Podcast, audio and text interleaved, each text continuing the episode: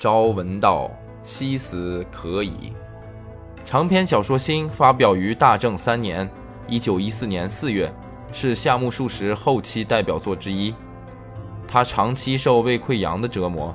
明治四十三年（一九一零年），在伊豆半岛的修善寺疗养期间，病情再度急转直下，引起胃痉挛，大量吐血不止。陷入不省人事的三十分钟死亡状态，经历了这场在死亡线上苦苦挣扎的体验，他一改原先排写式、游戏式的创作风格，从正面探求人生，着重人物的心理描写和分析，把笔锋直接转向剖析明治时代知识分子中利己主义者可恶、可悲、可叹的孤独内心世界。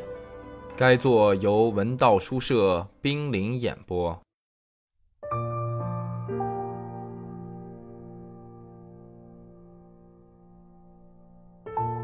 综合分析夫人的态度后，我得出了结论：自己在这户人家里受到了充分的信任，甚至找出了从初次见面就受到信任的证据。这一发现对于已经开始疑神疑鬼的我是一个小小的震动。我想，和男人相比，女人恐怕更富于直觉，而女人之所以被男人欺骗，原因恐怕也在这里。这样观察夫人的我，对于小姐也怀有同样强烈的直觉。现在想来很好笑，虽然我在心里发誓不相信别人，却绝对相信小姐。可是对信任我的夫人却满腹猜疑。我不太愿意谈家乡的事，对那场变故更是只字未提，就连想起那些事都觉得不快。我尽可能听夫人说话，可夫人不答应。一有机会就想打听我老家的情况，终于我全都说了，还说我再也不想回故乡去了。即使回去，也什么都没有了，只有父母的坟墓。夫人听了，感动的不行，小姐也哭了。我觉得自己这么做是做对了，心里很愉快。听我说出一切后，夫人脸上露出了果然不出所料的神情。从那以后，夫人对待我就像对自己的亲戚或某个小辈一样。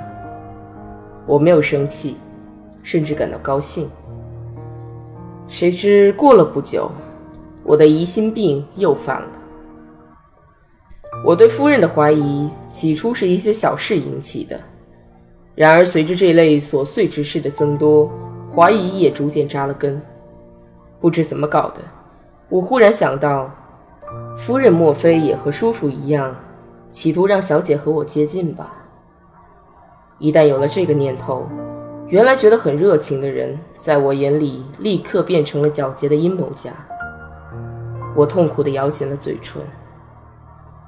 夫人一开始就说过，因为家里人口少，太冷清了，才突然介绍房客的。我也不认为她说的是假话。当我们渐渐熟悉起来，无话不谈之后，我仍觉得这一点是不会错的。但是他们的经济状况说不上多富裕，所以从实际利益来看，同我结成特殊关系，对他们来说绝不吃亏。因此，我又产生了戒心。但是，正如刚才所说的，我对小姐有着强烈的爱，对她的母亲怀有多少戒心，又能怎么样呢？我嘲笑自己，有时还骂自己愚蠢。然而，如果仅仅是这点矛盾的话，那么无论怎么骂自己愚蠢，我也不会感觉有多痛苦。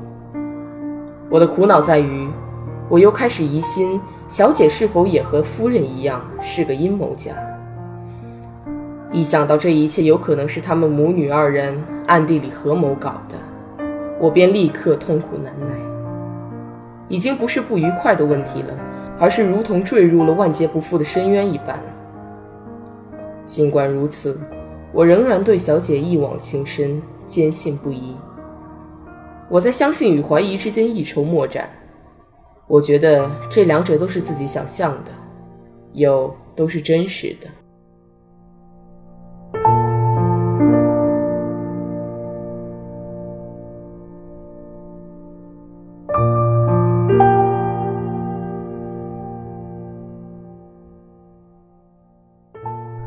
我照旧每天去上学，但我总觉得老师站在讲台上讲课的声音离自己很远，学习也是如此。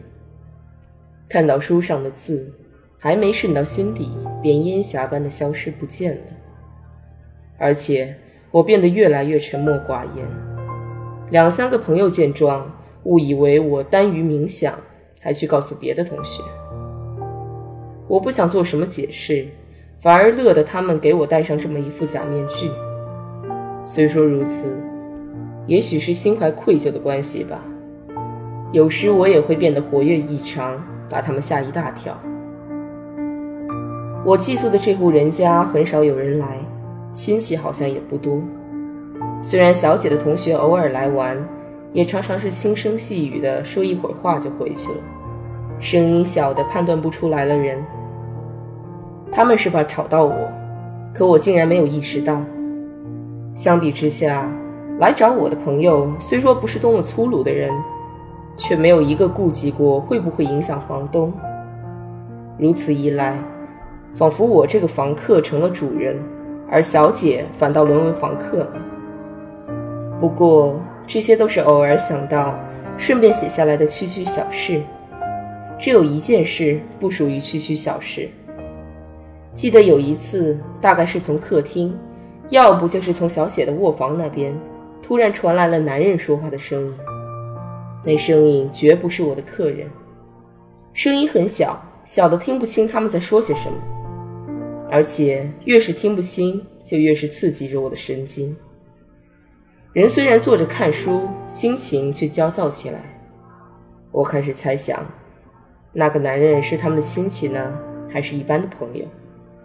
继而又猜测起那个人是年轻人呢，还是老年人？可是。在房间里坐着是不可能知道的，然而站起身，打开拉门看看是什么人，就更不可能了。与其说我的神经在站立，不如说掀起了汹涌的波澜，折磨着我。客人走后，我自然没有忘记问那个人的名字。小姐和夫人的回答又非常简单。我在他们面前露出不满的神色，却没有追问下去的勇气。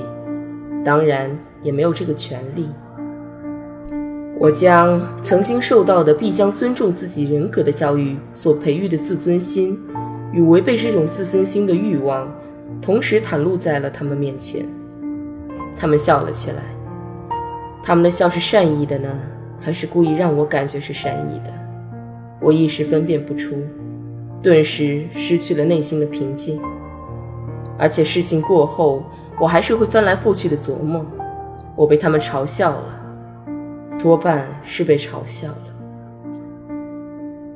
我是自由之身，也就是说，纵然我想要中途退学，或是去哪里过怎样的生活，以致同什么人结婚等等，都无需跟任何人商量。我曾经不止一次下过决心，干脆跟夫人说，请她把小姐许配给我，但是。每次我都犹豫不决，最终也没有说出口。我并非害怕遭到拒绝，倘若被夫人拒绝，我的命运不知会发生怎样的变化。但是，因此我就有机会站在与以前完全不同的角度，重新展望世界。所以说，要拿出这点勇气，也不是办不到。然而，我最厌恶的就是被人误导，最痛恨的是落入别人的圈套。叔叔的欺骗使我下定了决心，今后无论发生什么事，绝对不能让人蒙骗自己。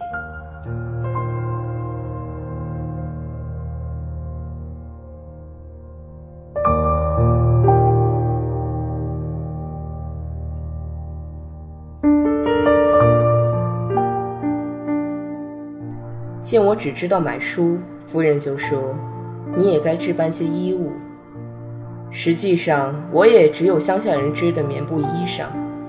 那时候的学生还不穿绸布衣服。有个同学家好像在海滨经商的，家里生活很铺张。有一次，家里给他寄来一件纯白纺绸小袄，大家见了都笑了起来。同学觉得很不好意思，一味辩解：“还把家里专门给他寄来的这件小袄塞进行李底下，不再穿了。可是大家伙又起哄，非要他穿不可。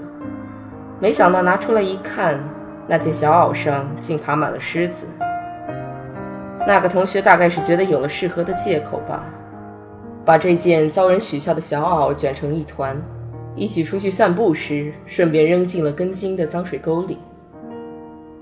我站在桥上，笑嘻嘻地看着他扔小袄，心里丝毫没有感到可惜。那时我也算成年人了，竟然还不懂为自己添些像样的衣服，因为我莫名的认为，等到毕了业可以留胡子的时候，再考虑衣服之类的事也不迟。所以就对夫人说：“我需要的是书籍，不需要衣服。”他知道我买了很多书。问我买的书都看了吗？我买的书籍中有字典，当然也有些应该看的书，却连一页都没有翻开过。我理屈词穷了。我忽然意识到，假使要买什么不需要的东西的话，那么书籍啦、衣服啦，还不都一样？况且我也正想以受到他们很多照顾为借口，给小姐买些她中意的腰带和布料什么的。于是便一并拜托夫人去买。夫人不想自己一个人去买，硬要我也一起去，还说小姐也得跟着去。我们这代人是呼吸着旧时代的空气长大的，不习惯身为学生同年轻女人一起去逛街。比起现在来，当时的我更是个因循守旧的人，所以多少有些踌躇，但还是硬着头皮出了门。小姐精心地打扮了一番，她那本来就很白皙的脸上又擦了一层厚厚的白粉，所以更引人侧目了。街上的行人无不盯着小姐看，而且看过小姐之后，又必定将视线移到我的脸上，我不由尴尬万分。我们三个人去日本桥买了要买的东西，买东西的时候，他们还老是改主意，挑来拣去的。比我预想的多花了时间。夫人特意叫着我的名字，问我觉得怎么样。她总是把衣料搭在小姐肩头，叫我后退几步，瞧瞧好看不好看。每次我都煞有介事地说：“这件不好看了，那件很适合小姐。”等等。就这样耽误了不少时间。回来时已经到该吃晚饭的时候了。夫人说要对我表示谢意。请我在外面吃饭，领着我去了一家名叫木园店的饭馆。饭馆位于一条有气息的小巷里，不但巷子狭窄，饭馆的房间也很窄。我的这一带一向不熟，见夫人如此熟悉，很是惊奇。我们很晚才回到家里，第二天是星期日，我一天没出门。星期一去上学时。有个同学一大早就跟我开起了玩笑，他一本正经地问我什么时候结的婚，然后又夸赞我的妻子是个大美人。看来我们三个人去日本桥时，不知在哪里被他看见了。